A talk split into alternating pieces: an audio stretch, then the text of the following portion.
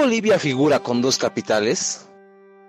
¿Qué suceso dividió los poderes del Estado a dos ciudades tan lejanas? ¿Quiénes fueron los protagonistas en este histórico conflicto? Y la pregunta más importante, ¿sirvió de algo?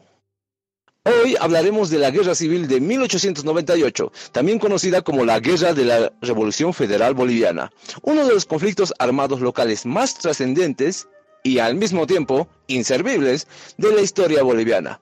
Mi nombre es Iván, alias Sam y esto es Si Rómulo Roma, podcast. La historia boliviana desde otro punto de vista. Y en esta ocasión no estoy solo, sino que está junto a mí nuestro querido Eduardo de Reconcilia Bolivia. Preséntate, Eduardo. ¿Cómo están, señores? Buenas noches. Mi nombre es Eduardo Angles, pertenezco a la plataforma política Reconcilia Bolivia y estamos aquí con Stern dispuestos a hacer revisionismo histórico y del bueno, agradecerte por tu, por tu invitación y bueno, invitarlos a que vean el contenido que es bastante bueno. Empecemos. Ok, sí, empecemos. Y bueno, primero quiero, bueno, la gente que me escucha ya sabe más o menos qué hago, pero quiero que te presentes un poco más. Quiero que me digas qué, qué hace Reconcilia Bolivia para aquellos que nos escuchan en mi podcast que tal vez no conocen el tuyo. Eh, bueno, Reconcilia Bolivia es un proyecto político netamente nacionalista de Bolivia para Bolivia y el mundo, en el cual nosotros planteamos Bolivia para los bolivianos, pero de una manera totalmente ambigua en el sentido de que necesitamos hacer una Bolivia para los bolivianos, pero al mismo tiempo necesitamos unos bolivianos para su Bolivia. Eh, nosotros somos la única plataforma actualmente a nivel nacional que realmente tiene una ideología y está planteándose al menos los próximos 100 años de la, del país. Y bueno, nosotros nos basamos en pensamientos como patria antes que caudillo y victoria antes que muerte, que están reflejados eh, en capítulos de nuestra historia nacional como pueblo, ¿no? Y bueno, eh, sin hacerlo muy largo.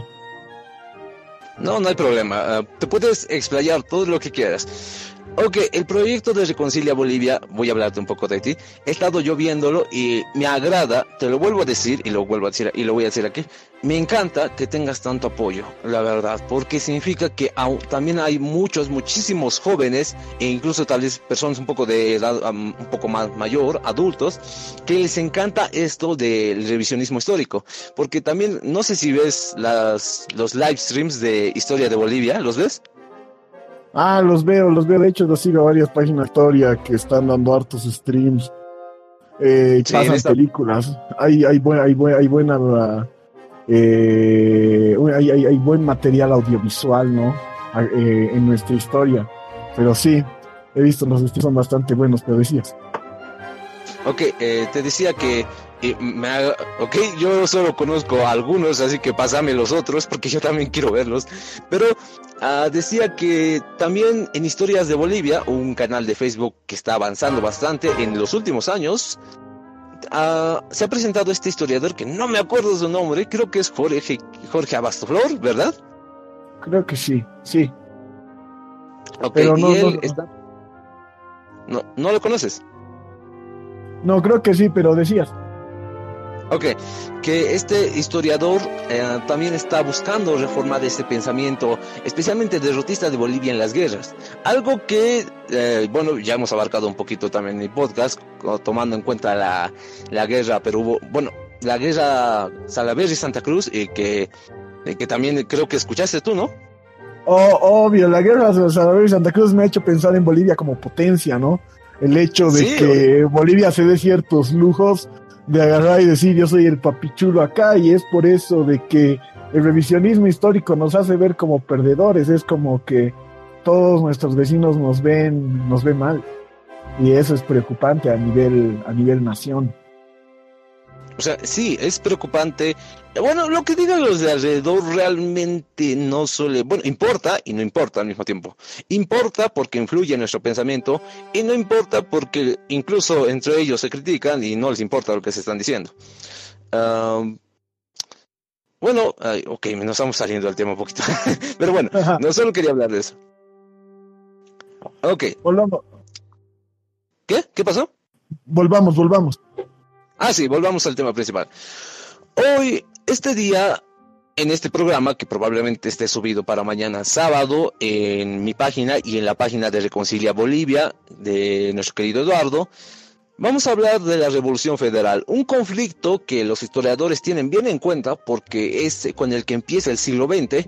Sin embargo, en la mente colectiva probablemente nadie sepa esto. De hecho, yo no, no lo conocía hasta hace, bueno, no hasta ayer, sino hasta hace algunos meses se podría decir, porque este conflicto era el antecesor de la Guerra del Acre, guerra en la cual estoy interesado y que parece que olvidamos demasiado. Olvidamos que hemos enfrentado a, nos hemos enfrentado con Brasil y bueno, dicen que hemos perdido, pero eso también es un tema interesante que tal vez cubramos otro día. Bien, ah, para introducir a esta revolución federal, para introducir, no, todavía no digamos partes históricas, ¿qué nos puedes decir, Eduardo? Para introducir, bueno, eh, en estos temas de la revolución federal, tenemos que partir de que habíamos salido de una derrota en el Pacífico, y en esta situación estábamos buscando nuevos nortes, ¿no? Y lo primero que ha hecho la clase política ha tratado de buscar culpables y, levantar la cabeza, lo cual ha generado bastantes roces, no solamente entre oligarquías locales, sino entre oligarquías de las, de las diferentes ciudades de Bolivia. Y sí, Eduardo tiene mucha razón, porque de hecho, o sea, en la guerra de independencia ya se formaron dos bandos, se puede decir, y uno de, uno de esos bandos se terminaría transformando en los liberales, por así decirlo, y el otro en los conservadores. Consideremos que perder el litoral ha sido y sigue siendo traumante en la mente colectiva, y más aún en ese tiempo que todavía estaba fresco, muy, muy fresco. Uh, a ver, perdón, un poquito estoy, estoy un poco nervioso, perdón. Ok. Vayamos primero a los antecedentes de esta revolución federal. En, 1900, en, 1900, en 1898, en el norte y centro de América se estaba librando una guerra por el control de Cuba. O sea que al mismo tiempo en que nosotros nos estábamos masacrando, en el norte también estaba conflicto. Y es que esto de pelearse por por territorio y por ideologías, porque Estados Unidos no se estaba peleando para obtener Cuba, sino por, porque quería echar al imperio español, que todavía era imperio, es algo bastante común. Incluso nosotros hemos tenido nuestra guerra del Chaco en medio de otras guerras que también ocurrían en Europa y en Asia. Así que eh, el mundo, o sea, veámoslo así, el mundo jamás ha estado en paz, jamás. Bueno, mientras en el sur, bueno, concretamente en Bolivia, se estaba sufriendo un fuerte cambio de política nacional que involucra a conservadores, liberales y, la parte más interesante de todo esto, amerindios, o sea, indígenas por el control del país. ¿Por qué es importante que haya indígenas en este conflicto bélico, Eduardo? Ah, bueno, los indígenas eh, han servido, según las palabras de Pando, que luego se, que luego se define de una manera muy tóxica, eh, para hacer bastante cuerpo eh, en el ejército, en el ejército liberal, ¿no? Para, ¿Qué se llama? Y así eh, poder tener una igualdad, ya que no tenían armas, y posteriormente una ventaja, tomando en cuenta manipulaciones políticas. Ahí es donde entra el tema de. Justamente ahí es donde entra el tema ahí es donde entra el tema de, la, de las revoluciones indígenas. Realmente ellos estaban empezando a, a ver sus primeros ápices de nacionalismo moderno. Pero bueno. Y es que, y es que tiene mucha razón nuestro querido amigo Eduardo, porque en esta, en este conflicto bélico, bastante olvidado, voy a recalcar esto varias veces, ¿cómo decirlo? Ah, sí, ha habido bastantes intereses entre todas las partes, algunos intereses más fuertes que otros, otros más débiles y otros más curiosos, en especial los intereses indígenas que son parte fundamental de la historia de Bolivia. Ahora, este conflicto, primero lo, representémoslo, representemos la importancia que ha tenido en su tiempo. No había habido un levantamiento tan masivo del sector puramente indígena, se podría decir, desde 1781, con el cerco a la paz que querían hacer los indígenas para liberarlo del control español, 1781, mucho antes de las guerras de la independencia. Y bueno, quién sabe si eso hubiera triunfado, lo cual hubiera estado bien porque quizás nos hubiera dado una identidad nacional indigenista, lo cual probablemente haría que hoy en día tengamos identidad nacional. ¿Quién sabe? ¿Qué opinas de eso, Eduardo? Ah, bueno, Carlos Montenegro te dice, ¿no? De que todos los países latinoamericanos cuando se han independizado, no se han independizado en sí las, eh, las naciones indígenas, se han independizado lo que en Bolivia se conoce como el encholaje. Y bajo esa situación del encholaje, eh, podemos decir que no ha habido más, eh, ha, empezado a haber, ¿qué se llaman? Ciudadanos de segunda clase, ¿no? Y bueno, ¿Qué se llama con esa situación? Si me podrías volver a repetir tu pregunta. Ok. Ah, a ver, hasta donde tú sabes, ¿qué crees que hubiera pasado si en 1781, cuando, bueno, estaban cercando la paz el sector indígena, que eso ha sido bastante antes de las guerras de la independencia, eh, hubiera triunfado aquello? Si realmente se hubieran, si realmente se hubiera dado la cuestión de los indígenas, ¿no? El tema cultural, eh, Carlos, Montenegro, decía que cuando se han hecho independientes no tenían cultura, los encholajes, entonces han traído cultura occidental. Entonces el nacionalismo que tiene que tomar un carácter propiamente coyuntural para poder afianzar sus raíces en alguna razón social, no lo ha podido hacer. Si se hubiera dado esta situación con las cuestiones indígenas, como se ha dado en Bolivia, al inicio de Bolivia, Olañeta dice, eh, que todos seamos libres, excepto los indígenas, cuando el plan era que toda persona que cruce a territorio boliviano era netamente libre. Entonces realmente empiezan a generar ciudadanos de segunda clase, con el sentido de, eh, ¿qué se llama?, de los inicios de nuestro país. Sí. Bueno, y de hecho me encanta eso que dijiste de, de que todo ciudadano que llega a nuestra tierra debería haber sido libre. O sea, hubiéramos aumentado tanto la migración del exterior, básicamente porque hubiéramos sido como un Estados Unidos versión sur. Exacto, exacto, digo lo mismo, digo lo mismo. La verdad, digo lo mismo, digamos, en Estados Unidos. Sí, eso, eso hubiera estado bien. Pero bueno, uh, bueno, vamos a, vamos a continuar con el programa, porque, pero me encanta hablar contigo, Eduardo, es genial. ok. Uh, pero ¿qué llevó a nuestro país a esta revolución federal, a esta guerra? Sumamente olvidada en la mente. Perdón, ok. La guerra, bueno, pongámoslo así. La guerra no es como la presentan en las películas, no es eh, libertadores contra eh, opresores. Bueno, es así, pero no es así. La guerra es interés, es economía, es poder. Siempre ha sido así y siempre va a ser así, lamentablemente. La guerra es básicamente el explosivo choque entre grupos de poder por obtener algo en concreto. Y esta guerra civil no ha sido la excepción. Entonces, hablemos primero de estas, de estas organizaciones, sus ambiciones y sus principales líderes. Vamos a hablar de las causas que llevaron a la guerra que son, que son tres importantes. La intervención del Estado en las comunidades, la oposición de erradicatoria del gobierno en la ciudad de Sucre, es también, mm, lo tengo un poco más abajo, ah, y, y finalmente es la plata contra el estaño. ¿Hay alguna causa más que quieras agregar, Eduardo? Yo creo que es autoritarismo. Eh, creo que la mayoría de las cosas malas que han pasado en este país ha sido por envidiar el poder. Y la ley de erradicatoria básicamente se ve en este tema por la envidia del poder que, se tiene, ¿no? Eh, realmente son lo, es el cambio de mentalidad y el cambio de tecnología que, que entra. Tienes mucha razón. Muchos conflictos, bueno, los conflictos, como dijo, en general son por poder. Pero más que por poder, supongo que es, como dice, no cambiar el statu quo. Exact, exactamente, ¿no? En esta situación de, cambiar el status quo, todo, todo el mundo dice, bueno, aquí en el país, de que en Sucre eh, se dejaban manejar mucho por lo que eran las familias, ¿no? Las familias reales, mientras que acá en La Paz era una cuestión más de, todo, todo dentro de la misma olla, si bien habían sus segregaciones raciales, y, en clases sociales, eh, no era tan importante, entonces realmente eso afecta mucho incluso a la hora de la guerra eh, que, se lleva, que, que se lleva en, en, en 1899, ¿no? Y es algo que realmente te, te, hace pensar acerca de las versiones que tienen las diferentes naciones que llevan, que llevan el estandarte boliviano. Sí, eso sí.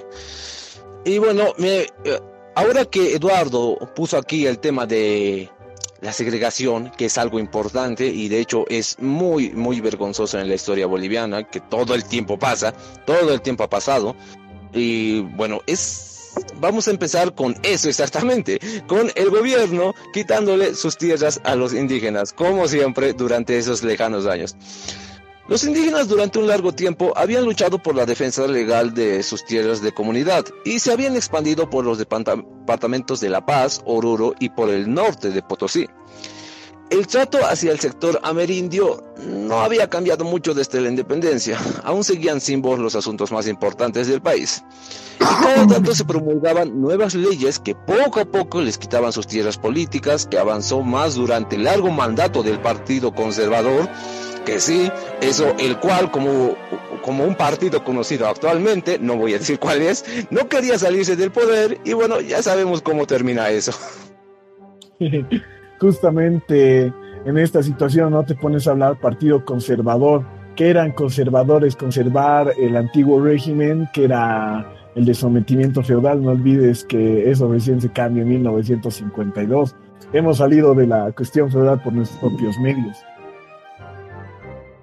Eh, oposición, de, de radicatoria.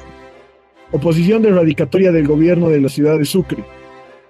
Los problemas que no los problemas que no resolvemos hoy son las peleas del mañana. Se comprueba con la Guerra Federal del Pacífico, con los constantes conflictos entre Perú y Bolivia, con la segregación y prácticamente un nuevo esclavismo hacia los indígenas bolivianos y también hacia la Guerra Federal. Y es que una de las causas de esta disputa fue la aparente ambigüedad acerca de cuál de todas las ciudades es nuestra capital. Porque en ese momento era como que la capital era, bueno, ahorita lo vamos a ver. Técnicamente desde 1825 era Sucre. Técnicamente, en el papel. Y los chuquisaqueños, según ellos, lo tenían claro. Pero en la práctica, la capital se designaba al lugar donde se ejercía la administración del Estado. Básicamente, hasta 1880, la sede del Poder Ejecutivo se encontraba donde estaba el presidente de turno. ¿Qué opinas de esto, Eduardo? Bueno, no. Eh, de, esta situación de que el gobierno era totalmente itinerante podemos entender de que como La Paz crecía mucho, la gente prefería la comodidad y los lujos que podía ofrecer una ciudad que era mucho más grande, que tenía mucho más necesidades según el capitalismo moderno. Para ellos estar en La Paz para que puedan consumir esa cultura de esa ciudad que estaba dispuesta a, ver hacia el cielo, ¿no? A, tirar un grito al mundo. No ha sido culpa de los paseños, solamente ellos, solamente la clase política. No su culpa ser tan perfectos. No, no, no ha sido la culpa ser tan perfectos, justamente. eh, solamente ellos han querido, ellos, ellos les ha gustado nuestra ciudad y se han quedado. Pero bueno. Y no lo dudo, cuando empecé a hacer este podcast, como habrás escuchado muchos de mis episodios, uh, muchas figuras ilustres e, e, y, personajes importantes vienen de nuestra querida Señora de la Paz, el cual es, bueno, con su, con, por su contacto con, directo con Perú, tiene bastante economía, bastante fluidez y al mismo tiempo bastantes conflictos. La Paz es un grandioso lugar y quizá algún día me mude ahí. Eso es bueno.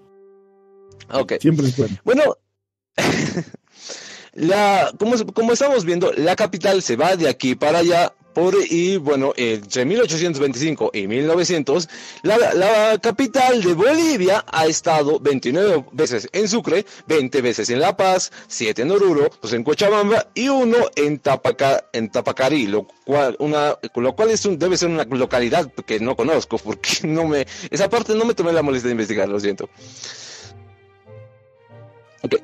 Así la capital a veces está por aquí y a veces está por allá. Sin embargo, esto no complacía a nadie, tampoco me complacería a mí. En especial a otra ciudad que ya tenía mucha importancia, como nos dijo nuestro querido Eduardo.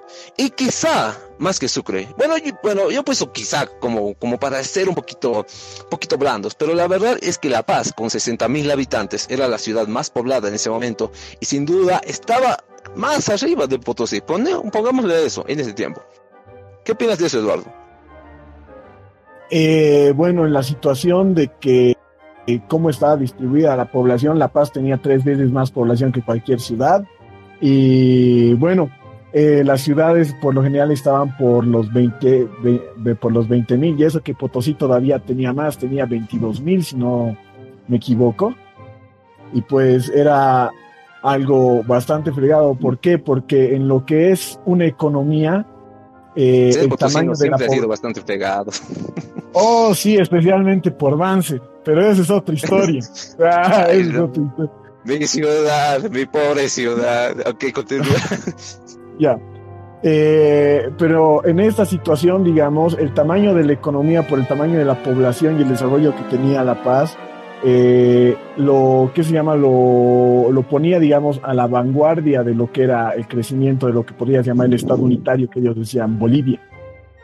Entonces, bajo, ese, bajo esa misma situación, eh, los que se llama eh, ha sido la planificación de los primeros golpes para la guerra federal, ¿no? Hacer los, Antes de hacer los ajustes armados, ha sido los ajustes económicos y políticos. Ahí es de donde nace el concepto de, de federalismo, de quitarle la plata de la paz a la oligarquía de Sucre. Pero bueno.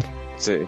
Sí, bueno, ok, ya, bueno, a quienes no lo sepan y tomando en cuenta que tenemos aquí nuestro querido amigo Eduardo, uh, Eduardo, ¿qué significa federalismo? ¿Qué, qué, qué, ¿En qué se convierte? ¿Qué, pasa, ¿Qué le pasa a una ciudad o a un departamento o a un país cuando se vuelve federal? Ya, eh, federalismo tal vez lo podríamos ver como autonomía. ¿Por qué? Porque un estado federal no es un estado, no es un país independiente, ¿no?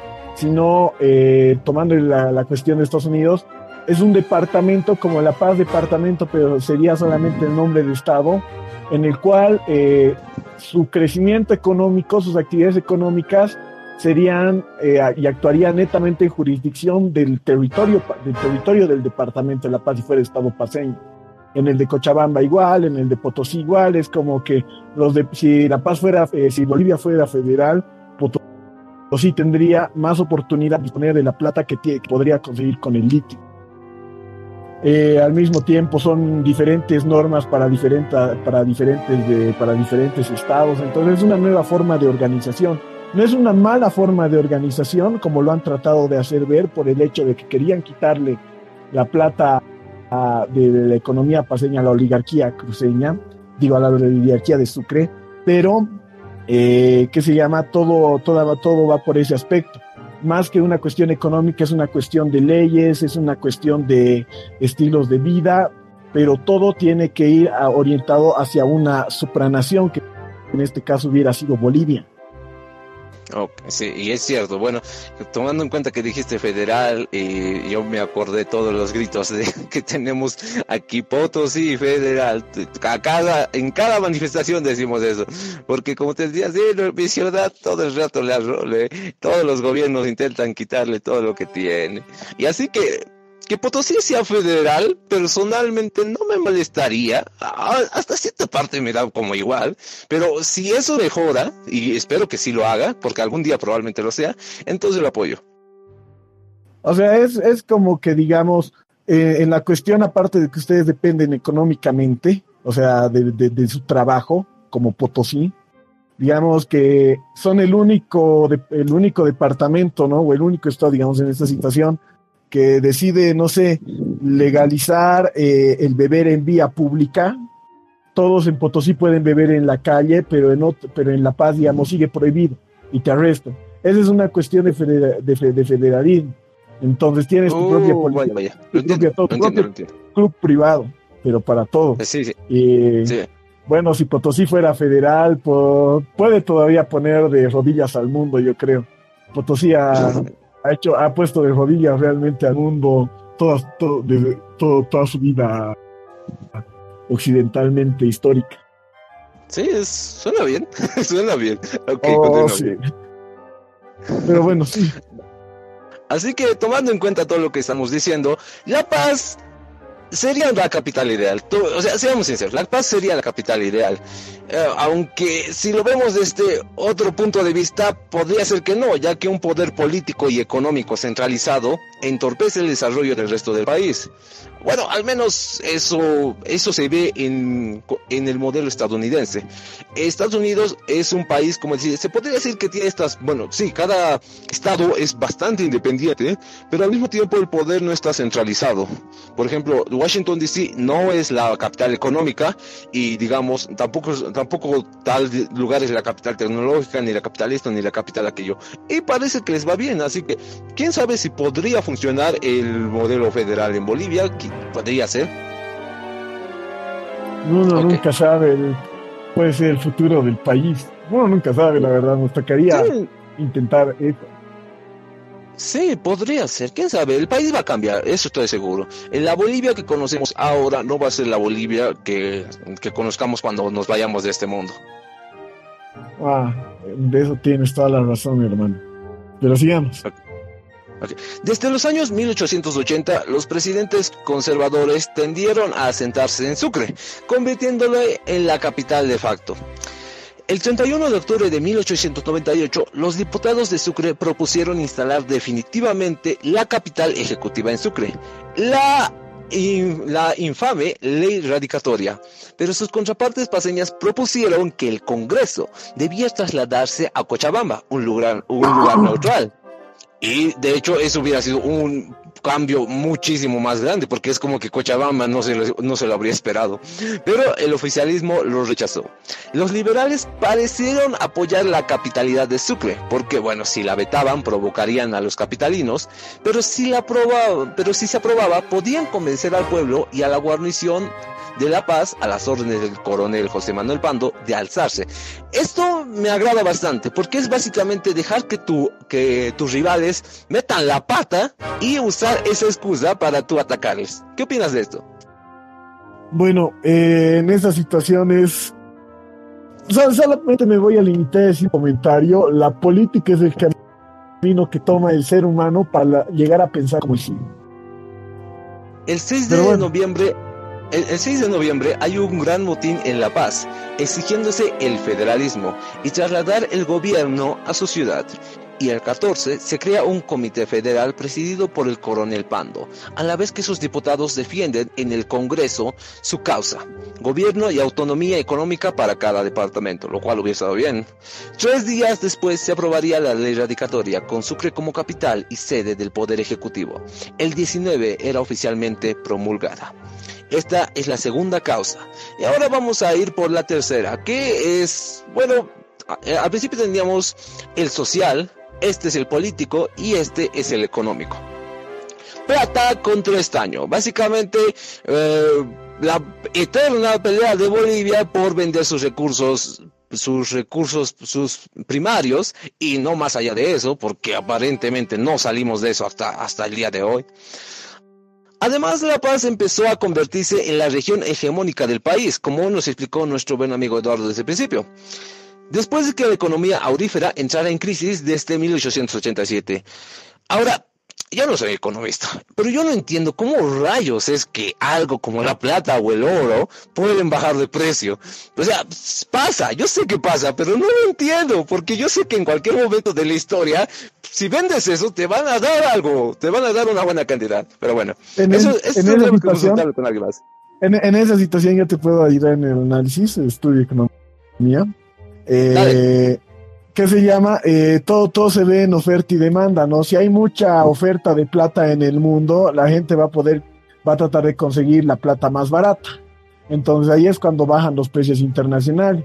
En esa situación, si bien el mundo estaba saliendo de un patrón bimetálico, en el que ya eh, estaban terminando de dejar la plata y estaban pasando netamente al oro, que es un patrón monetario bien interesante, eh, la gente empieza a tomar eh, mediante la tecnología al estaño como un recurso de primera necesidad. ¿Por qué?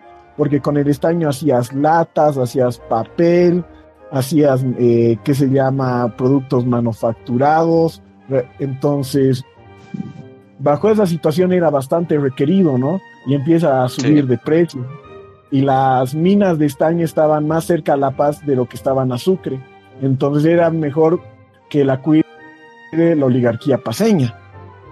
Claro y de paso era más fácil pasarlo por Perú. O sea, el Perú, ya, ya, ya estábamos bien con Perú, ya, ya estábamos tranquilos, ya había pasado todas las guerras y con Chile todavía, todavía tenemos un rencor, y que básicamente era mucho más fácil incluso pasar por el Titicaca. ¿Se pasaba por el Titicaca este año? No lo sé, no lo sé, pero sería algo alucinante, la verdad no lo creo. No, no creo tampoco, pero no sé, me hubiera costado verlo, es como así de contrabando o algo así. Ok, ah, bien. Y bueno, sí, yo sabía esto de la oferta y de la demanda. Cuando hay mucho de algo, básicamente cae el precio. Pero como digo, esto lo entiendo con cualquier cosa menos con el oro y la plata. O sea, es como que en un, en un momento ha habido demasiada plata que no valía nada y como te digo, eso no cabe en mi mente. ¿Cómo? O sea, actualmente, como te digo, si yo tengo un lingote de plata, sé que vale dinero. Pero bueno, son cosas del momento y nuestro querido amigo Eduardo ya lo explicó bien. Bien, al carecer de la riqueza minera o agraria de otras provincias, la economía paseña estaba más diversificada y vinculada al Perú, como ya mencionamos, volviéndose el principal aporte de las arcas fiscales y por lo tanto con más deseos de controlarlas. Durante los gobiernos conservadores, muchas construcciones públicas beneficiaron solamente a Sucre. Estas fueron las tres causas más importantes para que se ate el conflicto. Pero un movimiento no es nada sin un líder que lo impulse, para nada. Los líderes básicamente son todos. Cuando los eliminas, se acaba la causa. ¿Quiénes fueron estos líderes militares? Estos, estos soldados dedicados a cumplir, digamos, a acabar, a empezar la guerra, mejor dicho, para obtener aquello que querían ¿Quiénes fueron? Bueno, ya los mencionamos un poco. Mencionamos a José Manuel Pando, pero faltan otros dos más a quienes mencionar. ¿Quiénes son, Eduardo? Bueno, lo, el triunvirato por el cual puedes protagonizar este conflicto es Alonso por parte de los del ejército constitucional y Pando por el lado liberal, el lado de los paseños. Pero hay un tercer actor justamente que hablábamos de los indígenas, que es determinante para la organización y autodeterminación de toda, de toda esa nación, ¿no? Que es eh, Zárate el temible Wilca, le decían el temible Wilca a todos sus cuates, y es la persona que está en el billete de 50 bolivianos cuando salía la... Cuando salía el nuevo billete, la, la gente empezaba a protestar, pero para ciertas personas es un héroe, sin embargo, para, otra, para otro sector es un asesino y es un criminal de guerra. Y bueno, en, en, dime, dime.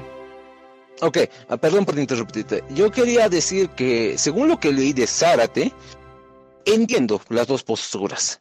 Pero personalmente, muy personalmente, y la gente que nos escucha puede estar de desacuerdo con esto, yo no juzgo a Vilca. ¿Por qué? Porque las masacres cometidas no han sido él, han sido sus hombres.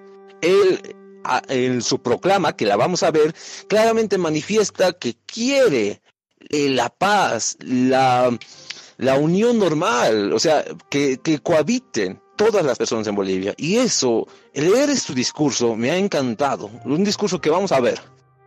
Pero en esa situación, fija, en esa situación te tienes que fijar, ¿no?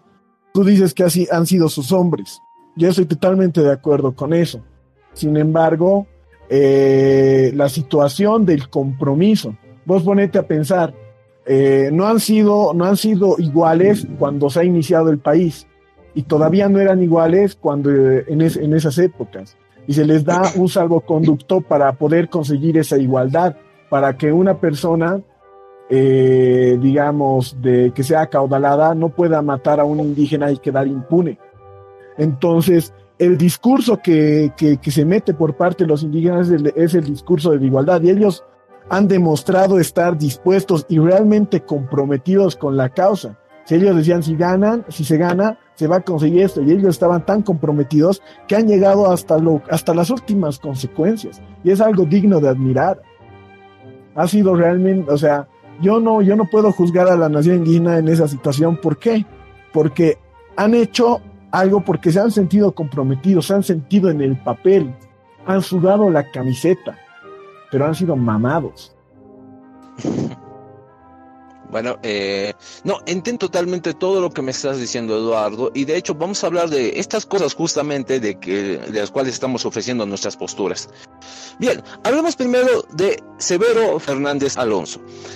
Severo Fernández Alonso, uh, caballero, un buen apellido, nació en Sucre, en Bolivia, el 15 de agosto de 1849 en Cotagaita, Potosí, porque aparentemente, o sea, hasta recién estudiando historia me doy cuenta de que muchas personalidades han nacido en mi departamento, muchas. La primera piloto, por ejemplo, Amalia Villa de la Tapia, también nació aquí, también nacieron aquí las dos primeras enfermeras, que, no, las dos primeras médicas que tuvo, que tuvo Bolivia, de las cuales quería hacer un programa, pero eh, no encontré tanta información, lamentablemente. También, dicen que la única descendencia de Simón Bolívar está ah, se ha quedado en Potosí, ¿sabía? Quiero hacer un programa de eso. Tengo el libro, tengo el libro, solo me falta terminar de examinarlo bastante. Y sí, sí quiero hacer eso. De, hecho, conocí, o sea, no conocí de mano, pero, o sea, no conocí hablando, pero vi a la familia descendiente de Bolívar y quiero investigar un poco el caso para estar seguro. Pero hasta donde veo es factible pensar eso, o sea, es factible que lo sean. Sí, la, verdad es como que puedes justificar muchas cosas nacionalistas a nivel Sudamérica, en caso de Sudamérica, con ese genes como los arios, ¿no? Pero eso es otra historia. Eso es otra historia. Bueno, Severo Fernández fue un abogado y político boliviano. Fue el vigésimo presidente de Bolivia desde el 19 de agosto de 1896 hasta, bueno, ah, bueno, eso es spoiler, así que no vamos a decirlo. Ah, la, la, la, Él era un hombre de temperamento pacífico y estructura legalista, lo que, bueno, hablando de historia mundial, nunca ha servido para enfrentar un conflicto bélico, porque te hace sentir tan confiado en que tus métodos funcionan que no te arriesgas para nada a intentar hacer algo distinto. ¿Estás de acuerdo con esto? Totalmente de acuerdo. Ok, sigamos hablando de Severo. Un ratito el enlace se ha caído. Ok, aquí estamos. Era hijo de Fernández y Casimira Caballero. Estudió, ¿por qué yo estoy diciendo estas cosas? Bueno, eh, algunos podrán pensar que es información medio inútil, pero a mí me gusta saber eh, la, genealogía. Sinceramente les pregunto la genealogía a mis padres de mis antecesores, porque quiero saber si alguno de ellos hizo algo histórico. ¿Tú haces lo mismo, Eduardo? Sí, de hecho me enteré de que la esposa del vicepresidente de Andrés de Santa Cruz apellidaba Angles, ¿no? Y me ha, llamado mucho la curiosidad, pero no le he podido rastrear este, ese tema. Sin embargo, sí me he puesto a indagar ah, en, esos aspectos muchas noches. sí, son sumamente interesantes. Y bueno, uh, Severo Fernández estudió Derecho en la Universidad de San Francisco Javier y se dedicó de lleno a la profesión. Como abogado trabajó estrechamente con las grandes empresas mineras e hizo fortuna, lo cual ya nos está dando indicios de su inclinación a la parte de Sucre, a la parte más o menos, a la parte del sur, podría decir. Y es que aparentemente las guerras civiles siempre tienen esto de norte contra sur, igual que las de Estados Unidos, igual que las de las Coreas, igual que las de Vietnam. Nunca hay este o el oeste. Bueno, sí lo hay, pero en Alemania, y esas dos no se enfrentaron militarmente. Así que, bueno, si vamos a dividir el país en dos, pongamos este y oeste, para que así en un momento se unan y no haya guerra. ¿Qué opinas, Eduardo? En esta situación, hablando de este y oeste, puedes decir de que la población está dividida así actualmente, ¿no? Es, eh, tienes razón. Eh, con Reconcilia Bolivia hemos, hemos armado las pirámides, las pirámides sociales eh, a lo largo de la historia de la nación y es como que eh, en el 2003 empieza a, constituirse esa pirámide de Occidente y Oriente. Antes de eso era pirámide de tres, antes de eso era pirámide de dos. Pero es la, la segregación racial la que es increíble. Bueno, consideremos actualmente que Bolivia es un país bastante multicultural, así que si queremos formar una identidad nacional tenemos que aceptar absolutamente a cada a cada población distrito, incluso, o sea, hay que aceptar a todos. No no hay incluso, todos tenemos, todos somos bolivianos al fin y al cabo. Exactamente, es como que no importa qué eres, pero todos somos Bolivia. Exactamente. Por ejemplo, eh, ¿verdad? Los, las personas de Oriente, sí, Oriente, o de Oriente tienen esta bandera y yo en mi vida había visto esa bandera. Yo, ¿tienen bandera? Y yo me di cuenta últimamente de que rayos, claro que sí tienen, porque en ese lado de Bolivia también tienen sus tribus personales, todas un poquito más acercadas a Brasil y a Paraguay, pero las tienen, están ahí. Y bueno, es como, wow. wow. Obviamente, es, hay, hay, hay, hay, mucha, hay mucha multiculturalidad acá y esto es lo hermoso. Eso es hermoso, no hay que ver, no hay que ver, no hay que verlo, no hay que verlo como algo malo, sino potenciarlo como algo bueno. Exactamente, hay que, hay que usarlo, hay que usarlo. Al final, como digo, todos somos bolivianos. Y como decimos, mejor dicho, ah, bueno, ok. Uh, Severo Fernández ejerció el periodismo en el régimen legal, en el país Sucre, en el gobierno. Ejerció, o sea, básicamente era un hombre, no, no podría decir que era un hombre ambicioso, pero era un buen político y un buen un buen periodista, lo cual poco a poco le fue sumando, o sea, fue ascendiendo de cargos, fue ministro de gobierno, luego de guerra, también fue vicepresidente del gobierno de Baptista y bueno, o sea, era un hombre que ascendía lentamente, pero lo hacía, lo hacía bien nomás. Él representaba al Partido Conservador y derrocó a los liberales en las elecciones de 1896 y asumió, asumió la presidencia el 28 de agosto de ese año. Tenía entonces 47 años de edad, no está mal. Fue el presidente más joven en el periodo de los conservadores, lo cual me hace pensar que los otros eran unos ancianos y eso no me agrada tanto porque, o sea, o sea, no, no critico a los que sean mayores o eso, pero muchas veces cuando cuando en esta época, cuando eres demasiado mayor, tú juegas a la vieja escuela y terminas arruinando el país. Bueno, es, es algo que pasa bastante en la historia nacional incluso. Em, eh, no oh. es una crítica a las personas mayores. ok. Los liberales denunciaron un fraude en las elecciones y es que, como digo, quedarte tantos años en el poder hace que eventualmente te vuelvas corrupto. Y eso aplica para todos los partidos. No importa qué tan buenas sean tus causas. Si te quedas más tiempo del que deberías o tu partido se queda, se van a aferrar al poder y eso está mal. ¿Qué opinas de eso, Eduardo? Bueno, en ese tema de la corrupción, eh, puedo decirte solamente dos cosas, ¿no?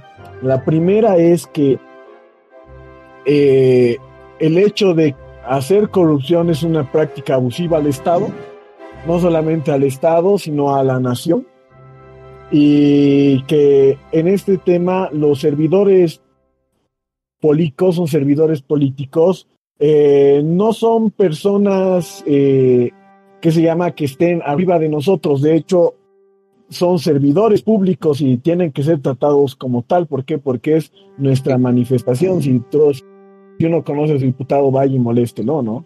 Porque ellos son los que se encargan de que nosotros vivamos en un buen o en un mal país. No es el presidente. El presidente solo, es, solo, es solo una autoridad. Pero eh, en ese tema. Sí, hablando de eso, perdón por interrumpirte. Uh, yo no sé por qué todo el mundo quiere ser presidente, si todos se están mirando. Hay un millón, hay un, hay miles de cargos importantes que también te permiten influir en Bolivia sin que te estén apuntando las cámaras todo el rato. Obvio, es como que te agarran y te dicen, ¿no ve? Ah, yo merezco ser presidenciable, yo merezco ser presidenciable. Yo te digo una cosa desde mi percepción personal no, lo que no importa, eh, lo que no te tiene que importar es el cargo, sino lo que puedes hacer con él. Obviamente, señor presidente, puedes hacer muchas cosas, ¿no? Pero hay maneras en las que uno se las puede labrar de mejor, de mejor situación. Ahí me, ahí me ha tocado ver presidencias de gestiones así súper al pedo, pero digamos, he visto así secretarías que realmente eran tipos que sí, sí era un excelente capital humano y no era, no era, no era la, no era la persona, o sea, era, era muy diferente la persona y el cargo. Exactamente, eso sí. Ok, Severino, acabando con Severino, uh, durante su gobierno fundó una escuela de ingenieros en Sucre y es que recordemos que obviamente si ha sido presidente has hecho algo. Inició la construcción de la primera línea telegráfica al oriente. El telégrafo era bastante nuevo en esa época. Construyó el puente colgante sobre el Pilcomayo. concluyó el Palacio de Gobierno de Sucre y el cinematógrafo llegó a Bolivia en 1896 y fundó el Puerto Alonso. El Puerto Alonso sería luego, creo que luego es el que se transformó, Bolivianes. Bueno, está en Pando. Creo que el Puerto Alonso es el que se transformaría luego en Pando, ¿no? No estoy seguro. Yo tampoco. Ah, ah, ok, bueno, luego lo buscamos. Bien, ahora hablemos, ahora que hemos hablado de el, líder de los conservadores, hablemos del líder de los liberales. José Manuel Pando, ¿qué me puedes decir, qué cosas buenas o malas me puedes decir de Pando, Eduardo? ha sido el artífice de un proceso de autodeterminación donde la oligarquía paseña y por ende en cierta instancia del pueblo paseño ha sido una persona bastante hábil en esta situación como para haber, eh, haber sido, no, no creo que ha sido hábil, creo que ha sido astuto por la forma que ha tomado las decisiones a la hora de, de todo este conflicto. Y al, mismo, y al mismo tiempo lo considero una persona que ha tenido esa chispa, esa chispa que tiene todo, boliviano de velar, de velar, de ver por su pueblo en, alguna situación, no de una manera buena ni de una manera mala, pero sino de evitar de que haya más derramamiento de sangre. Eso sí, en eso tienes razón. Y es que la historia no tiene buenos ni malos. La historia tiene personas con matices buenos y matices malos. Tomemos en cuenta que Severino, eh, como digo, era pacífico en muchos aspectos. Eh, claro, el hecho de que apoyara al bando conservador le ha dejado una marca muy horrible en la historia, pero José Manuel Pando también era, pongámosle que él en esta guerra va a ser un golpe de Estado. y, Bolivia está bien traumada con los golpes de Estado, así que es como todos son personas, no busquen buenos y malos. Eh, yo en, bueno, en mi historia, de, en mi episodio de la guerra Salaverry Santa Cruz, no buscaba poner a Salaverry como el villano. Yo, de hecho, muchas de las cosas que hace Santa Cruz son astutas, pero también tomemos en cuenta que él fue a invadir un país y eso también es oh, terrible. ¿Qué opinas, Eduardo? Eh, en esa situación de que, digamos, no son buenos ni malos, eh, realmente es depende, o sea, lo podría decir con una frase que a mí me encanta, que siempre cuenta el cuento, el lobo siempre va a ser el malo, ¿no? Y es por eso, digamos, la importancia del revisionismo histórico. Exactamente. Porque al tener bastantes, al tener bastantes aspectos, realmente estás condicionando algo que se ha dicho. Y con ese pasado ya realmente estás truncando el presente de, de todo, de, de, de, todo, de todas las personas y si estás truncando su presente, realmente estás eh, impidiendo su futuro. Exacto. Eso sí. Eso es muy cierto. Bien, José Manuel Pando nació en la localidad de, Luribay, en el departamento de La Paz, el 25 de diciembre de 1840, en Navidad, el 25 de diciembre de 1848. Bien, qué, qué horrible compartir fecha con una festividad, porque te van a celebrar las dos cosas y no vas a tener tu propia fiesta. Sus yo padres una vez Manuel Pando. Yo, eh, contarte ¿no? en un dato, yo conozco la casa de Pando de Luribay. Eh, Una vez, Sí, una vez he ido con mi carrera y se lo he tocado guitarra al gobernador de ese tiempo. Y he visto, he, visto cómo era la casa y es, es un lugar hermoso con mucha fruta. Es, es, es, valle, es inicio de valle altiplánico. Es muy, es muy lindo y hay muy rico vino. Ah, tienes que compartir. Cuando, cuando esto salga en tu en tu Facebook o en tu podcast también, eh, ponle, ponle imágenes del Uribay, me, me, gustaría verlo. Dale, le voy a hablar igual a un amigo que tengo en el Uribay, que es igual bien, bien nacionalista, pero sigamos. Ok. Sus padres fueron Manuel Pando y Petrona Solares, que Petrona es la segunda vez que veo este nombre en este, en este podcast de pocos episodios. Estudió en el Colegio Seminario de La Paz. Estudiaba en la Facultad de Medicina de esta universidad, cuando estalló la revolución del 24 de noviembre de 1870, contra el gobierno del general Melgarejo. Entonces abandonó las aulas y sentó plaza en el ejército del general Morales, batiéndose en el gran combate de 15 de enero de 1871, con un heroísmo que le conquistó desde entonces la justa fama de ser uno de los militares más valientes. Y es que, bueno, durante esos tiempos, a cada rato había conflicto y a los jóvenes siempre nos encanta meternos en las aventuras o meternos por la patria y tenemos este, este espíritu heroico. Eh, y a veces muere uno, pero, pero si sobrevive, la historia te recuerda bien. Y bueno, Después de haber derrocado a Melgarejo, el presidente de Bolivia, Agustín Morales, nombró a Pando como su edecán personal en 1871. El 27 de noviembre de 1872, cuando Agustín Morales fue asesinado, porque, porque no puedes estar en la presidencia sin que te maten o te den golpes de Estado, eso sería muy antiboliviano, fue por su otro edecán y a la vez sobrino Federico la, la Falle. Básicamente, eh, Agustín Morales tenía como dos manos derechas y una de esas lo mató. Pando, desconsolado, renunció al cargo de edecán de la presidencia. Ay, uh, me parece que es bastante trágica la vida de Pando, considerando también lo que le pasa en 1917 a él. En 1876, después del golpe de Hilarión Daza, porque Bolivia no puede estar en paz por más de 10 años contra el presidente. Es que, es que me, me, harta, me harta. Hay golpes de Estado a cada rato. ¿A ti no te harta? Sí, de hecho, sí no nos dan la oportunidad de pensar. Sí, no hay un momento de paz. En 1876, después del golpe de estado de Hilarión Daza contra el presidente Tomás Frías, que era potosino, por cierto, Pando se retiró a la vida privada a su hacienda eh, de Luribay, que es, que, que es un lugar que nuestro querido amigo Eduardo nos va a mostrar, y que de hecho suena un buen lugar. O sea, Luribay, me gusta el nombre, suena, suena un poquito a selva, pero suena a un lugar donde irías a retirarte, es como tu casa en Luribay, algo así. Pero la guerra del Pacífico... No, sigue hablando. No, de hecho sí, tienes toda la razón, es bonito. Pero sí. Creo que cuando, cuando, cuando Eduardo se termine de, de jubilar de Reconcilia Bolivia con su jugoso cheque, va a irse al Uribay a descansar como pando, ¿verdad? No, no, no, no. Yo, yo vengo de la provincia Muñecas, hermano. Ah, ok. Uh, Tienes eh, una pregunta que nada que ver con el tema. ¿Tienes algo? ¿Tu familia tiene algún terreno en el campo? Sí. eso, eso es muy boliviano, ¿verdad?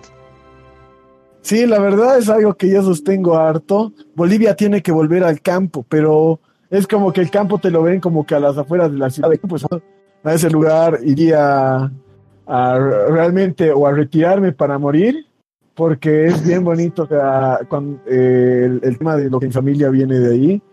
Y también sería un lugar donde iría con 300 hombres armados a Sí, también es ese lugar. Sí, eh, contra un apocalipsis zombie, ok. Pero la guerra del Pacífico lo volvió a convocar a las armas. Ah, bueno, ah, siento pena por Pando, de verdad. O sea, Pando a cada rato, eh, mientras estaba dentro de su biografía, Pando a cada rato se retira, pero algo lo vuelve a llamar a la patria y es como que déjenlo en paz al pobre. Durante la Guerra del Pacífico, Pando contribuyó con el ejército de Bolivia cuando, en plena guerra, hizo gestiones al traer desde Estados Unidos los cañones que el general Hilarión Daza le había encomendado. Pando combatió en la batalla del Alto de la Alianza del 26 de mayo de 1880, la cual es una batalla muy importante y quizá hablemos de ella algún día en donde fue gravemente herido en el brazo izquierdo y hecho prisionero por los chilenos, siendo llevado a Santiago de Chile. Oh, yo pienso que se podría hacer una película de Pando, me parece un personaje bastante bueno. A su vuelta a Bolivia, Pando dirigió un regimiento de artillería. ¿Cómo volvió a Bolivia? No, me acuerdo. No, o sea, básicamente la guerra terminó. Pando dirigió un regimiento de artillería hasta el año de 1884. Entró como militante del Partido Liberal en 1884, partido del que fue jefe desde, desde, 1894, 10 años después, reemplazando al general Eleodoro Camacho, y fue jefe del Partido Liberal de Bolivia hasta el fin de su presidencia. José Manuel Pando se, se casó con Carmen Guarachi Sinchiroca, miembro de una familia de caciques aymaras de Sicacica. Y esto es una de las cosas que me gusta de estos años. Aún hay estas prominentes organización, no, prominentes comunidades de caciques, de aymaras, quechuas y todo ello. o sea, no estoy seguro si hay en quechuas, pero sí me encanta esto, porque como, porque también Andrés de Santa Cruz venía de el matrimonio de dos distintos, lo cual me parece una buena, una como romántica historia, a pesar de que estaban en medio de la guerra y de la destrucción. Bueno, con el pasar de los años, Pando se convirtió en uno de los grandes terratenientes de la época, beneficiado por las leyes de 1784 y 1880. ¿Tienes algo para decir hasta este punto, Eduardo? Eh, no, no, no, no, no. Sigue, sigue, por favor. Ok, ok acaudilló en 1889 una revolución contra el gobierno del doctor Arce. Y es que en un, un, día puedes estar defendiendo a tu presidente y al siguiente puedes atacar a los gobiernos que están pasando. Y atacó en la noche del 29 de junio de ese año la plaza de Sucre, donde, después de un sangriento combate, fue derrotado por las fuerzas que guarnecían la capital, al mando del mayor general don José Manuel Rendón, habiendo sido desde entonces el candidato aclamado y el jefe del Partido Liberal. O sea, Pando no estaba exento de tener sangre en sus manos para nada, ni con fuerzas extranjeras ni con fuerzas nacionales. Tenazmente perseguido después de su derrota al Sucre, fue capturado en Oruro y desterrado a las lejanas regiones del noroeste, donde hizo importantísimas exploraciones. O sea, básicamente, te han votado allá y no te quedas quieto y te dedicas a investigar, lo cual me agrada bastante porque bueno, ahorita vamos a hablar. Prestando en ellas valiosísimas servicios a su patria. Pando, y esto es un capítulo interesante de su vida porque no todos los presidentes han hecho esto, Pando fue uno de los grandes exploradores de Bolivia durante el siglo XIX. A él se debe una buena parte el conocimiento y la integración del norte del país. Consideremos que por esos años gran parte de nuestro territorio, como, como siempre en realidad, hasta incluso la guerra del Chaco, no estaba explorado. Y fue conocido entonces como territorio nacional de colonias, hoy territorio de los departamentos de La Paz, Beni y Pando. Este último precisamente lleva su nombre en su honor. Varias de sus expediciones a la región de Ríos de Madadi, Madre de Dios, entre otros, fueron recogidas en un estudio que hizo sobre el tema y fue publicado por la Universidad de La Plata de Argentina, porque claramente nuestra historia tiene que ser publicada por otros países y no por nosotros. Me agrada este, tengo que decir personalmente que me agrada este aire que tiene a Teddy Roosevelt, un presidente de Estados Unidos que también era un gran explorador. Y es que, bueno, Tal vez, quién sabe si Pando se podría encontrar con el Dorado o, con alguna tribu perdida por ahí. ¿Qué opinas de esto, Eduardo? Bueno, en toda esta situación de lo que simboliza el, hecho de lo, del Departamento del Norte de La Paz, eh, Beni Pando, es básicamente algo bueno en lo que se puede, se puede referir no a geopolítica, porque por el lado, digamos, del Brasil estaba el, avance de los brandeirantes, era pues algo bastante, bastante peligroso para todos los países, eh, los, los brandeirantes brasileros. Entonces, en esta situación, digamos, ha, ha sido algo bastante, que se llama bastante, bastante positivo. Y en el hecho de que aparezca siempre en literatura de otros países, es el caso del ejemplo de que la gente no valora su cultura, no valora su historia y es más valorada por otras personas, ¿no? Es muy curioso porque en el episodio que tú hacías del avión, de, de, la, de, los primeros vuelos en Bolivia, ajá, de Hudson, tú lo, ¿qué se llama? Tú lo has encontrado en, una, en, en un documento peruano, ¿no ve? Y es algo que realmente te pones a pensar y dices, ¿por qué él está ahí y no está acá? ¿No? O en, el tema de, en el tema de las heroínas de la coronilla, vos te pones a pensar de que la gente no escribe mucho acerca de su vida, o realmente no hay mucha información. Eso me molesta. Se necesita información con la cual trabajar. Si no tenemos información, si vivimos en golpes de Estado y demás situaciones, es como que no hay información verídica con la cual trabajar. Va a ser mi versión contra la tuya. Exacto. Y eso es un debate histórico de nunca acabar. Y eso es. Ah, te fría la cabeza. ¿Lo quieres que no? Oh, sí. Pero bueno, sigamos. Como, como, sí, como jefe del Partido Liberal de Bolivia, principal partido, uno de los principales partidos del país, fue propuesto como candidato a la presidencia de la República en las elecciones de 1896. Que fueron ganadas por su contrincante del Partido Conservador, Severino Fernández Alonso. Ese mismo año asumió el cargo de senador por el departamento de Chuquisaca. Y ahora vamos a... Ese es Pablo, bueno, obviamente tiene más vida, lo vamos a hablar al final, pero ah, eh, vamos a continuar hablando ahora de Pablo Zárate Vilca. ¿Qué me puedes decir de Zárate Vilca? Algo, ¿qué, ¿qué cosa más allá de lo que ya has dicho puedes decirme de Vilca, Eduardo? Un héroe para mí, un líder, una persona que ha tenido el valor de organizar a su pueblo, a su nación, ¿no? Lo cual es bastante difícil en realidad, considerando que había es bastante noble, es muy noble. No puede, no, nadie puede juzgarlo. Ah, creo que hubo un juicio después, así que no sé si te, si nadie puede juzgarlo, pero bueno. Ah, o sea, moralmente, ¿no? Estoy bromeando, estoy bromeando. Quitarle, quitarle el racismo post eh, batallas y, nadie puede juzgarlo. Ok. Pero eh, sí. Originario del Ayu Coyana de Macha, Machacamarca, Nació en la estancia Imilla, del cantón Aroma en la provincia de Sica departamento de La Paz. Estuvo casado con Dorotea Mamani, que parece que casi todo, todo Bolivia se llama Mamani, con quien tuvo cuatro hijos. Fue un prestigioso comunero y reputado de ser un hombre inteligente y severo. Aprendió el castellano y también aprendió a leer y escribir, para luego llegar a ser una persona de esmerada cultura para la época. Y esto es algo que me agrada bastante de Sara Tevilka. Sara Tevilka no ha sido solo un combatiente o un líder, sino ha sido un hombre de cabeza, un hombre que usaba bastante su cerebro y eso sin duda le va a ayudar bastante en el conflicto que está por venir. El 28 de, de diciembre de 1870, cuando Mariano Melgarejo es nombrado en ese entonces sargento mayor del ejército, se entrevistó con él, o sea, con Vilca. En este encuentro influyó mucho en Pablo Vilca y en el entonces soldado José Manuel Pando. Y es que estos dos se conocían desde hace rato y tenían una especie de amistad, convenio, ponele algo por ese estilo.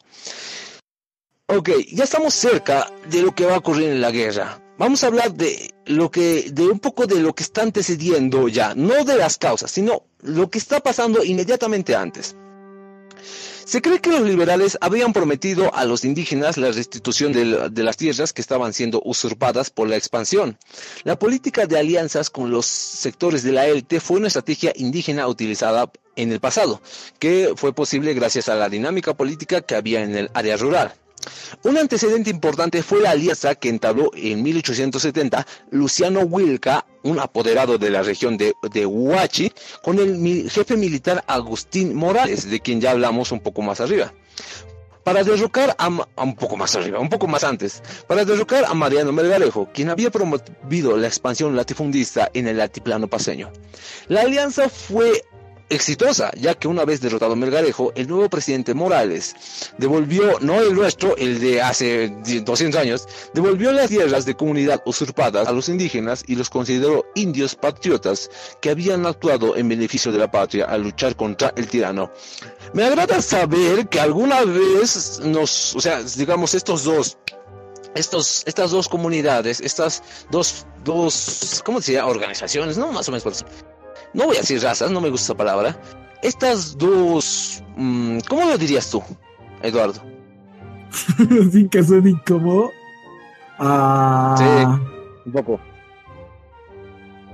Es, estos dos mundos, Ahí porque son mundos. Eso, sí. eso me agrada. Ese se oye mejor. Me agrada saber que en algunas ocasiones estos dos mundos han colaborado y se han beneficiado mutuamente, como en esta ocasión que acabo de mencionar. Porque, y estas son las, digamos, los recuerdos, las batallas que hay que recordar actualmente para no, no deshacernos, sino unirnos un poco más. Este hecho quedó grabado en la memoria colectiva de las comunidades como una experiencia muy positiva que los apoderados vieron conveniente replicar en 1899, demostrando un gran sentido de oportunidad y sagacidad política. Y ahora sí, vamos a hablar de, vamos a seguir hablando un poco de este sujeto.